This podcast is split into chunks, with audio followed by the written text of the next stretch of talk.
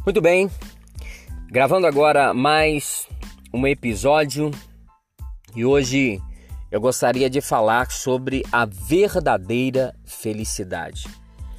Todos nós queremos ser felizes, não é verdade?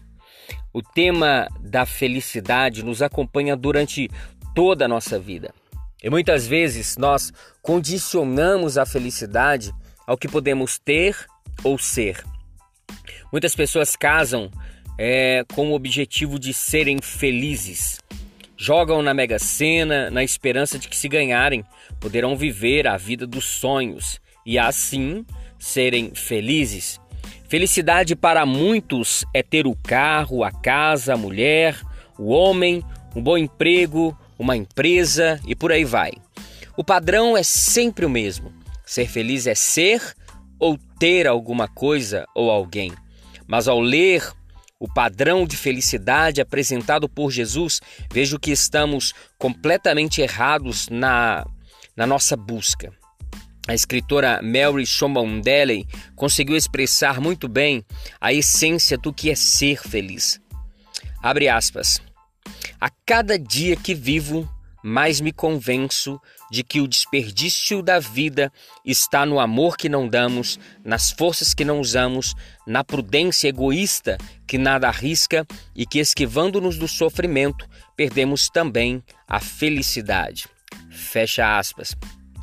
A felicidade, então, está no que damos, no que oferecemos, na entrega. Esse é o padrão de felicidade apresentado por Jesus. Na nossa busca desenfreada, a felicidade nos escapa por entre os dedos. O rabino Harold Kushner afirma que você não passa a ser feliz perseguindo a felicidade.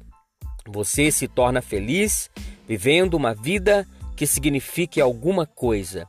E ele continua: Desconfio que as pessoas mais felizes que você conhece são aquelas que se esforçam para serem generosas, prestativas e confiáveis.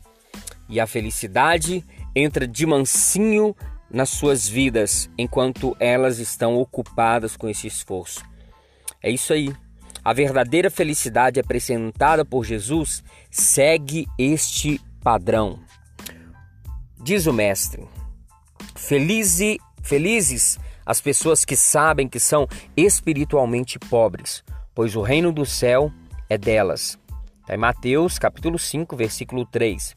Jesus já estava falando aqui sobre os pobres que não têm recursos.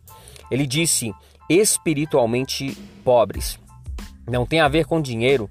Muitos ricos podem ser espiritualmente pobres. Jesus estava falando sobre o homem interior, aquele que olha para dentro de si de si mesmo e percebe que nada tem para oferecer e que precisa de Deus, essas pessoas saem de cena para Deus aparecer, para Deus ser honrado. Não são egocêntricas. São como João Batista quando afirmou acerca de Jesus: é necessário que ele cresça e que eu diminua. João capítulo 3, versículo 30. Ou como José de Arimateia, discípulo que era rico, mas serviu a Jesus com seus bens quando foi necessário. Lucas 23, do 50 ao 53. Os pobres de espírito cedem suas vidas ao governo de Deus. Percebem que servir é mais importante do que ser servido. Essas pessoas encontram a verdadeira felicidade.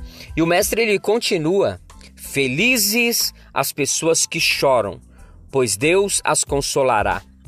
Mateus 5, 4.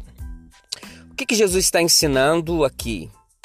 Com certeza, não é sobre o choro em si.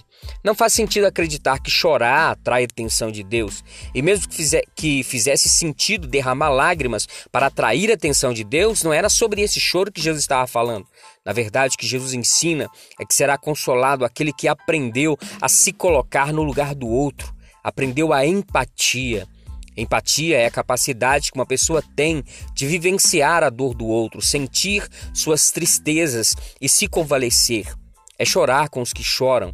Jesus chorou ao ver Maria e as pessoas que com ela estavam chorando pela morte de Lázaro.